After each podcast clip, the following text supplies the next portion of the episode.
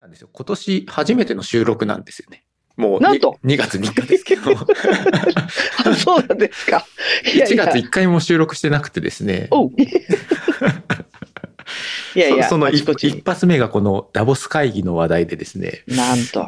まあな、まあその名前はね、聞いたことありますよ、ダボス会議何度も。はい。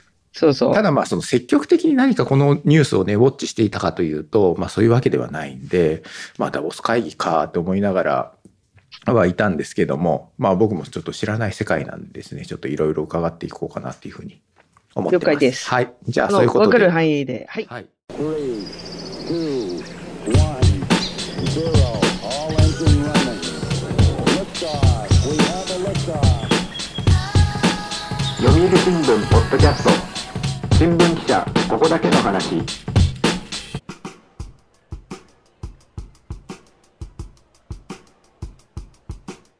読売新聞ポッドキャスト新聞記者ここだけの話。この番組は読売新聞の中の人をゲストに迎えてニュースな話題をお届けするポッドキャスト番組です。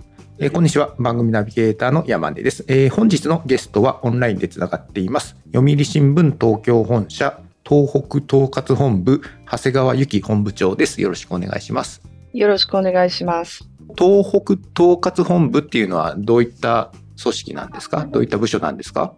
えーとですね、はいえーまあ、なかなかと、あの、うちの会社では初めての組織なんですけれども、はい。えっ、と、東北6県をまあ統括するという意味で統括本部という名前になっています。あの、一言で言うと、ちょっとミニ支社みたいな形でですね、あのーまあ、各県に取材拠点である総総局とか支局があるんですが、仙台だったらあの東北総局っていうのが取材拠点としてはありますよね。はい。ありますし、各県にまあ支局があるんですけれども、うん。あの、これまでその営業面とかですね、まあ、うちの、まあ、いろんなグループも含めた読売新聞の、あの、全体的な業務を、まあ、統括するようなところがなかったので、うん。2018年の11月に、あの、もっとその東北の発信の手伝いとかですね、うん。東北をもっと、えーフォーカスしようということで作られた組織です。具体的にはどういったことをしてるんですか？と例えば、囲碁の棋聖戦の仙台対局というのを、ええー今度誘致するんですけれども、はい。あのそれを例えば地元紙の河北新報社と初めて共催するとかあ、そうなんですか。そういったもうライ,、はいライバル視ですよね。まあ一応ね。そうですねちょっと新しい取り組みで、はいあのただまあ何ですかね編集とか販売ってまあ競争は重要なんですけどうん。あの一方でうちの全国紙としてのメリットとあと地元紙の地元のネットワークとか生かした何か協業できないかということで、うん。まあちょっと今回新しい取り組みとしてやってます。じゃあまあそういったその長谷川さんが今日紹介してくれる話題なんですけども、どういった話題を紹介していただけるんですか？えー、と今日はですね、はい。えーまあ、通称ダボス会議と言われている、はい。多分皆さん一度は聞いたことがある、えー会議の名前かと思うんですけれど、はい。あのスイスで毎年開かれているうん。世界の、えー政界、経済界、まあ、あのあとは NGO とか国際機関とかのトップが集まって話をしているというか、えーという会議についてちょっとご紹介したいと思っています。それに、そのまあ長谷川さんがまあ参加っていうんですかね、出席っていうんですかね、取材っていうんですかね、そこに行ってきたっていうことなんですかね。はい。えっ、と、2019年からですね、うん参加者という形で行っています。あのー、通常、その、えー世界経済フォーラムっていうのは、うんあのー、会員制の、えー団体なんですね。うん。で、あのー、トップ企業とかが、まあ、年会費、うんまあ、数百万から数千万といろいろレベルがあるらしいんですけれど、えそれを払って参加しているとはい。いうことなんです。で、あの、別に読売新聞は会員じゃないんですけれども、はいいろんなこう、メンバーシップというか、いろんな種類がありまして、はい。あの、私はあの、メディアリーダーという枠で行っています。じゃあまあその、東北とは全く関係ないんですね、ね。関係ないですね。あの、2019年当時私、はいあの、はい。まだ編集局なるほど長谷川さん、これまでの経歴だったらどういった経歴なんですか？そしたら。えっと、私はもともと記者でスタートしてまして、主に地方と海外を、えー転々としてきました。まあ、海外支局だと、えっと、初任地はフィリピンのマニラで、2箇所目がジュネーブ、スイス。ああ、まあ、今それこそね。はいはい、はい、はい。縁があった、えーはい、うんスイスのジュネーブにいて、はい。で、その後そのままカイロ支局にへ移え。動になりました。じゃあもう世界中あちこちで取材してたんですね。そうですね。で、また一回戻ってから、はい。えー再びエルサレムとカイロと2カ所続けていったので、まあ後半はやっぱ中東が長かったですかね。ね。はい。その読売新聞がその発行しているその英字新聞でも仕事されてたんですよね。そうです。で、それがあの、最後にカイロから帰ってきて、うん。まあしばらく地方部とか国際部で勤務していたんですが、その後、英字新聞、ジャパンニュースという英字新聞の、ありますねえー編集長と部長を、えー計3年間ですかね、なるほどやってましたね。。じゃあまあそういう外国の取材の経験がまあ豊富な、まあ、長谷川さんにちょっと伺うということなんですけども、まあそのダボス会議ってまあ名前は聞きますけども、一体まあ何なのよっていうところをちょっと教えていただきたいんですけども。結構歴史は長くて、私が行き始めた、まあ参加し始めて、え2回目の2020年に、うん。確かそうだったと思うんですけど、50年、50回目を迎えてるんですね。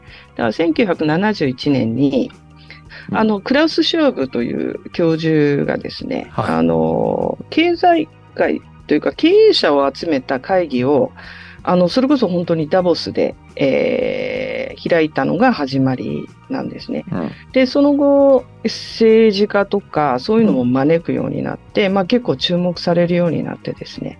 で、それからどんどんどんどんこう、広がってきたというか、その会員も増え、国際的な認知度も高まってですね、うん。あの、まあ一時期は、なんか裏サミットというか。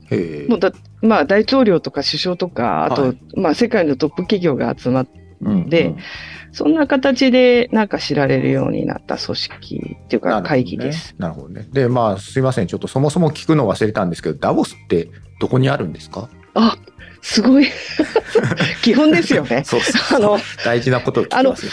私もですねうん、え実はあの、ジュネーブに駐在してたところにはい。取材も行ってるんですね。まあ、スイスですね。だから。そうです、スイスなんで、はいはい取材も行ってるんですけど、あの、スイスっていうのもなかなかちっちゃなコンパクトな国なんですが、うんうんえっと、ダボスはですね、えースイスで一番大きな都市、チューリヒ。はい。チューリヒは首都じゃないんですよね。確かあそこね。人はなんかベルン、ねちょっともうちょっと地味なベルンというところにありまして、確かうんただあの、えっ、と、一番大きい都市のチューリヒというところから、は電車、バスなどで2時間から2時間半ぐらい、へええー山奥に入っていく、えーところのスキーリゾートなんです。はい。ですごくちっちゃな町で、うん。あのー普段はですね、本当に閑散としてるとこなんです。うんじゃあまあ、冬はスキー、夏は避暑地みたいな感じのとこですかね。はいはい。そうですね。はい。うんあの、ちょっとこう、ハイジ。の風景とかを思い出していただくとい、はいはい実際にあの、この間、初めて春に、いいつも1月に開かれるダボス会議は、まあ、ちょっとコロナで昨年は5月に開かれたんですけど、うん私、あの、春のダボス初めて行ったら、本当にあの街中を、ベルをつけた、カウベルをつけた牛が歩いてて、あ、いいじゃない。そのままこうはい、放牧しに行く人とかに会っちゃうみたいな、そんな感じのイメージ。あハイジの世界ですよね。はい。ちなみにその、まあ、この時期のそのダボスっていうのは、そしたら結構雪深いとこなんですか、まあ、スキーリゾートっていうぐらいですからね。そうですね。大変雪深いうん、時期です。なるほどね。えっ、と、普段ですと、会員は、あの、着くと、その、まあ、登録所に行って、うんまあ、その、そこで会場で使うバッジとかをうんもらうんですけど、その時一緒に、靴用の滑り止めもくれるぐらい、足にガチャ滑り止め。そうんなか装着するんですか？そうなんですよ。あの、足、かかとのところに、はい。こう、つける、はい。あの、滑り止めというか、まあ、ちょっと、ちっちゃなアイゼンみたいなものをくれたりするぐらい、えっ、と、寒く雪が多いです。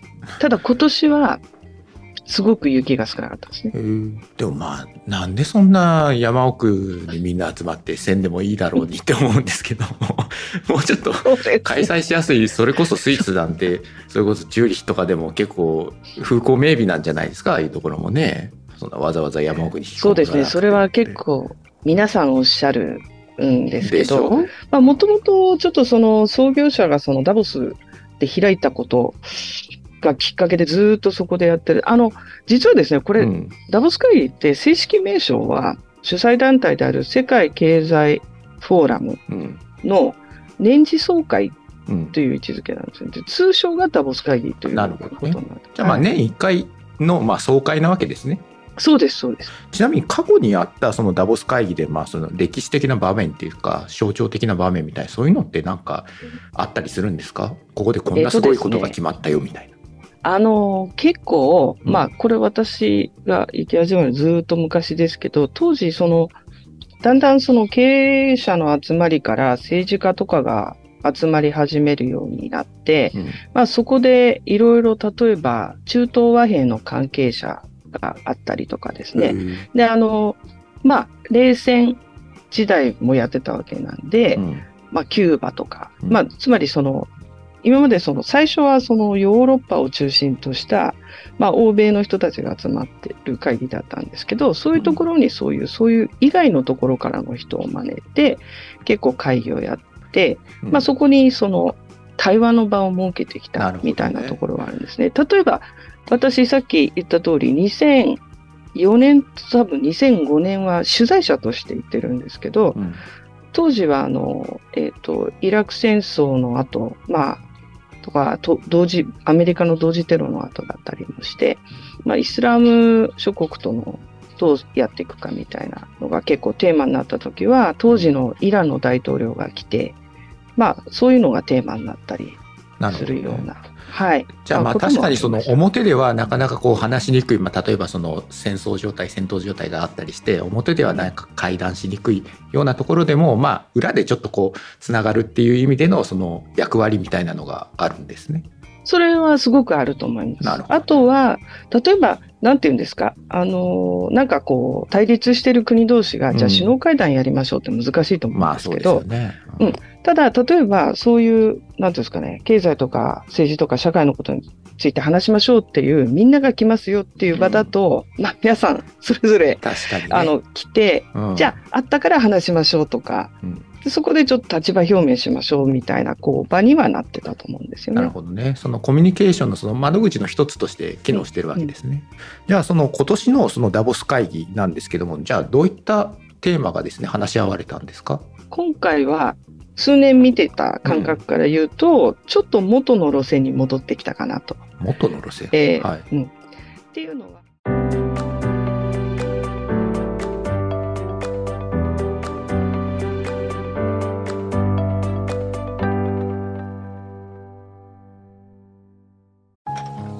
老後は火星かな？どうしたのお父さん？いや今日の新聞人口爆発広がる移住先私だったらハワイかな。無難だな。新聞がある。話題がある。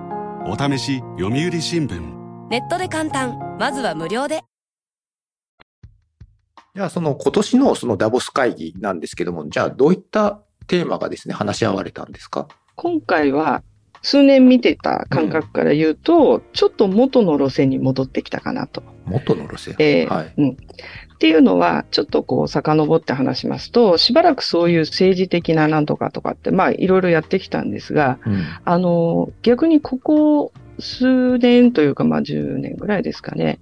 あの、もうちょっと大きな課題についての話っていうのがすごく出てたんですね。例えば、一番大きいのは気候変動の問題で、温暖化どうするかとかっていうことが、その大きなテーマになってきたんですね。まあ、あと格差解消とか。うんいわゆる一つの国とか地域とかっていうよりは、こう、世界全体の課題をどうするかみたいなことがすごくテーマになってきていて、で、今回はやっぱりあの、一番やっぱり大きかったのは気候変動だったんだと思うんです。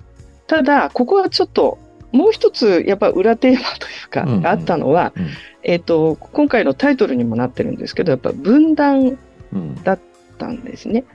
いわゆるその、えっ、と、昨年になりますか、始まったロシアによるウクライナ侵攻とかがあって、うんあの、まあ、今までグローバル化とか言いながら、こう、みんなで共同してやっていきましょうというような空気があったところへ、去年そのロシアによるウクライナ侵攻があって、あ、やっぱり、あの、一緒にやっていくの難しいよねうんっていう空気がすごく去年あたりから高まっていたところに、やっぱりそれの歪みがまだ残っていて、うんで、それは、えっ、と、今後、将来に向けてその分断っていうのをどうしていくのかっていうことは一つ大きななるほどね。課題になってました。そのはい最初のお話だったそのまあその国家間のその対話の窓口みたいなその機能もあるということでしたけれどもこのウクライナのこの問題に関し関しては、まあ、今回のそのダボス会議がそういった窓口機能みたいなのを果たしたっていうのはじゃああまりなかったっていうことなんですか？そうですね。ここはあの、1年遡って去年、えーからの課題なんですけれども、うんあの、さっきちょっと言った通り、その、去年はそのコロナの影響で1月に開く予定だった、えーダボス会議が5月になったんですね。うんで、ちょうど2月にロシアが侵攻したので、うんその直後の会になったんですよ。なので、あの、今年ももちろん分断っていうのはすごく大きいテーマだったんですけど、去年はもっとそれが、なんていうんですかね、まあ、旗から見るとちょっとエモーショナルなほどに、うんあの、出た回だったんですねうん。で、あの、私が見ている限り、今回初めて、あの、世界経済フォーラムがロシアの方は呼びませんと、招待しませんという宣言をして、へえ。結局ロシアの代表団が、まあ、経済界も含めて来られなかったんです、はい。昨年。それはそのロシアの送ってくる代表団であってそのロシア人を排除するっていうのとは違うと思うんですけどこれどういうことなんですか？基本的にロシアからの参加は、というかロシアの方は紹介しないなるほど。じゃあもうそこは。線を引いちゃったってことなんですか？そうですね。あの、難しいのは、あの、多分、その、招待しないっていうのは、基本的に、ロシアの企業とか、ロシアの政治家とか、うん。あと、ロシアの組織だと思うので、うん。まあ、例えば個人で、どっかの NGO に入っててとかっていうんだと、ちょっとどうだかわからないですけどど、基本的にロシアの代表というのは、あの、参加は認めませんという決定をして、さっき言ってた通り、これまではその、なんて、いろんな立場の違う人たちうん。にも解放しして、こう発展してきた組織っていうか会議だったので、私は結構、まあショックというかですね、うん。びっくりはしたんですね。そうですよね。だってで、分断がその大きなテーマだっていうことでその自分たちがその分断してたらなんだかこう皮肉な感じはしますよ。そうなんですね。で、そこは私すごく引っかかっていて、うん。で、あの、同じメディアリーダーって、あの、まあ、結構各国のを代表する、えあの、メディアのトップとかが来て、まあ、いろんな会合があって話するんですけど、うん。あの、そこでもちょっと話題にはなったんですね。まあ、うん。これから、今までその、インクルージョンとか、対話とかって言ってきたのに、うん。あの、じゃあそれ排除しちゃったらそれできないじゃんみたいな、こう、うん。話が出て、まあ、そう、すごくそれは感じる会議でしたね。うんで、実は今回の1月に開かれた会議も、ロシアはやっぱり呼ばれなかったんです。うんなので、分断の世界をどうするかっていう話をするときに、ちょっと今回もロシアいないんじゃどうなのかなってうんいうのはすごく。そうですよね、まあ、せっかくこの対話の窓口っていう形での機能がその内包されてるんだったらそこはやっぱり何かね使うべきだとは思うんですけどもね。うんで、まあ、あの、いろんな方の話を聞いていると、うん。まあ、つまり私なんか中東をずっと取材してきたので、うん。まあ、例えば、あの、イスラエル・パレスチナの問題とか、イラク戦争とか、まあ、シリアとか、まあ、今いろんなことが起きていますし、まあ、中東以外でも例えばアフガニスタンとかいろいろ起きてる。まあそうですよね。そう例えばミでこれまでャンマ起きて。ーだってそうじゃないですか。ミャンマーからの代表団は受け入れてるんですかっていう話になってきますよ、言ってくると。うん。で、逆にもう一つ起きたことは、昨年来なんですけど、起きたことは、ウクライナがすごくフィーチャーされたんですね。うんだから、去年の5月の会議は、もうウクライナのいろんな代表の人たち、まあ、市民団体から、えー政治家からうん、すごく招待されて、いろんな場を与えられて、すごくそのウクライナの立場っていうのをこう、せなんていうんですか、表明する機会ってすごく多かったんですよ。うんうん今年は去年ほどではないにしても、でもやっぱり、えーっと、去年と同様、ゼレンスキー大統領が、まあ、あの、ウェブでしたけど、オンラインで応援して、で、今回は奥様も、去年は来なかったんですけど、今回奥さんも出てきて、リアルで出てきて、応援して、いろんなところに、まあ、あの、アピールしたりとかっていうのがあって、なんで、うーん、まあ、いろんな人も言ってましたけど、ちょっとやっぱりヨーロッパセントリックな、うんまあ、ヨーロッパ中心とかのは、やっぱり組織なんとか会議なんじゃないのっていう印象をちょっと対外的には与えちゃったかなっていう気がうして。ん、まあそうですよね。でもそのダボス会議っていうのはこの昔から、まあそういった批判は受けながらのなんか会議だったみたいですよね。はい。ちょっと調べたらですね、その U2 のボノの発言があって、雪の中に集いし、金持ちたちって揶揄されてたようなこともあったんで、そうです非常にまあその欧米中心の、まあ要するにその金持ちクラブみたいなところもあるのかなっていうふうに思っては見ているんですけども。あの、その印象はまだもちろんあると思いますしうん、実態としてその、例えば、まあ、会費によって、そのいろんなサービスが違ったりもするので、あの、それは多分、まあ根底にはまだあるんだと思うんです。ただ、あの、一方でその、今までその進化の過程、進化っていうか、まあこれまでの時間の経過の過程で、うん。やっぱりそれだけじゃない部分、まあそれだけじゃダメだよねっていうことで、例えば市民団体をの声をもっと入れるとか、うん。あの、いろんな、まあ、もう少しその世界の課題とか、まあちょっと綺麗事に聞こえるかもしれないんですけど、うん。私今まで見てきて、やっぱりその大企業のトップが出てきて、じゃあ私あの、これ温暖化対策でこれやりますっても、仕込みではあってもですよ、世界に向けて発信しちゃうわけなんで、うん。やっぱりそこで、じゃあやコミットしますっていう、まあ、約束をするインパクトとかっていうのはあったと思うんですね。で、もう一つはその政治的にも、立場的にもいろんな人たちを入れてきたっていうのがあったと思うんですけど、うん。なので、まあ、今回のちょっと、ウクライナをめぐるごたごたって、うん。もったいないなと思うのは、そういったものをちょっと書き消すとまでは言わないですけど、うん。ちょっとこう、やっぱ違っ、この組織違ったんじゃないのって思わせちゃったところはすごくもったいないと思う。うん、なるほどね。もし、欧米中心であるとすると、うん例えば、まあ、世界全体を見ていくと、まあ、ダボス会議でもちょっと見えてきてるんですけど、やっぱ最近、その、ダボス会議でその存在感を示してきている国々とか地域って、うん。まあ、例えばインドであるとか、中東であるとか、うん。で、多分これから多分アフリカとかになってくるのかな、なんて思ってるんですけれど、まあ、最近グローバルサウスっていう言葉はねよく使われるようになってますけどもね。はい。で、実際にその企業の参加者とか見ていても、その代表団か、まあ代表っていうか、その国の参加者の数とか見ていても、うん結構やっぱり違う地域のところも結構出てきているので、まあそういうふうにその、まあ経済とか影響力の中心がずれてきたときに、じゃあダボス会議はどういうことを主眼にして、その存在意義とか価値を保っていくのかっていうのは、もしかしたら課題なのかもしれないですよね。なるほどね。